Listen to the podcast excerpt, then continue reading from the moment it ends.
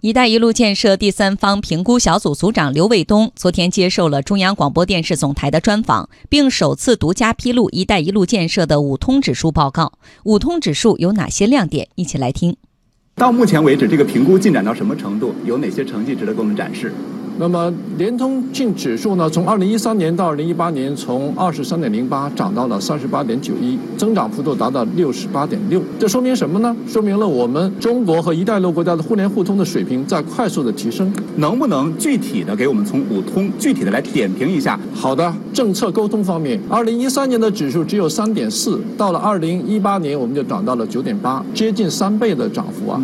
所以这说明什么呢？我们跟一带一路国家这种政策沟通方面。进展是最快的，民心相通部分，民心相通，二零一三年只有三点七，到了二零一八年涨到了六点二，百分之八九十的涨幅。那么其实这个我们大家都能感受到啊，比如说我们出国现在旅游越来越容易啦。过去五年里面，一带一路国家里面给我们免签的或者落地签的国家的数量几乎翻了一倍啊。所以你现在想去白俄罗斯旅游的话，买张票就走吧，来一场说走就走的旅行，不用等签证了。不用等签证，这个在五年前是办不到的，那是不可能了。你要花多少力气去办签证啊？是吧？接下来这个资。资金融通，二零一四年只有一点四，到了二零一八年我们涨到了四点八。我们国家金融机构在和一带一路国家的金融合作方面，跟国际金融机构的合作方面越来越多，这点也是非常大的一个变化。贸易上的指数从二零一三年的九点五涨到了二零一八年的十一点三，看起来不是很大，但是它是最高的，因为我们跟一带一路国家贸易方面呢基数是很大的了。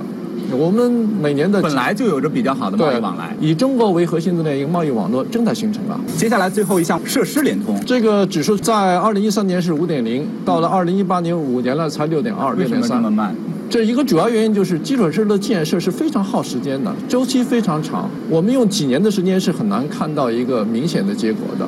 所以这一点大家要有耐心。嗯。